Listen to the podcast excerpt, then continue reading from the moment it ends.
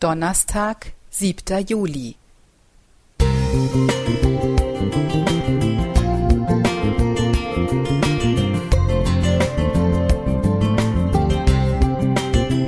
Ein kleiner Lichtblick für den Tag.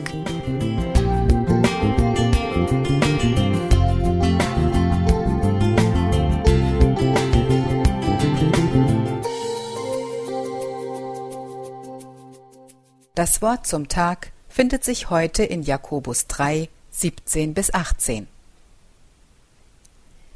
Die Weisheit aber von oben her ist zuerst lauter, dann friedfertig, gütig, lässt sich etwas sagen, ist reich an Barmherzigkeit und guten Früchten, unparteiisch, ohne Heuchelei.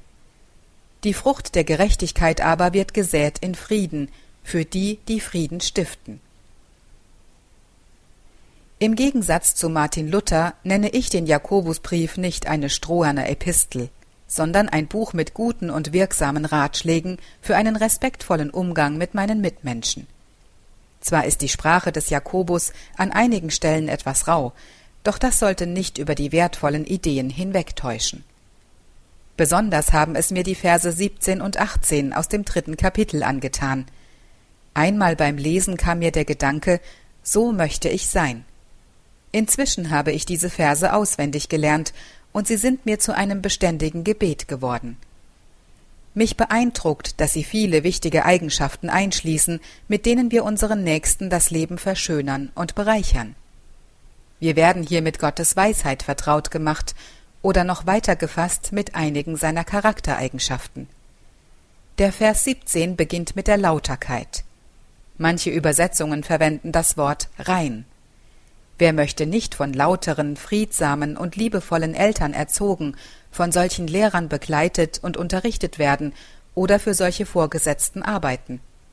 Das sind Menschen, denen wir vertrauen und auf die man sich verlassen kann.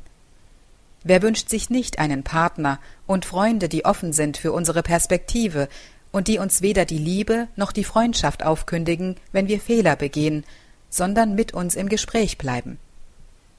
Oder stell dir vor, es geht dir nicht gut, weil du dich einsam fühlst oder krank bist.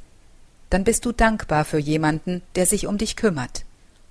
Wenn wir vorurteilsfreien Menschen begegnen, fühlen wir uns sofort angenommen. Und wenn diese Menschen auch noch ehrlich und aufrichtig zu uns sind, umso besser. Das ist doch eine wunderbare Ausformung himmlischer Weisheit. So betrachtet sind diese Verse eine Anleitung zum Glücklichmachen und Glücklichsein. Wenn wir sie uns zu eigen machen, gehören wir zu den Friedensstiftern, die dadurch selbst Frieden erfahren. Bitten wir unseren Gott um eine solche Weisheit. So ein Gebet erhört er mit Sicherheit. Roxanne Riegler Musik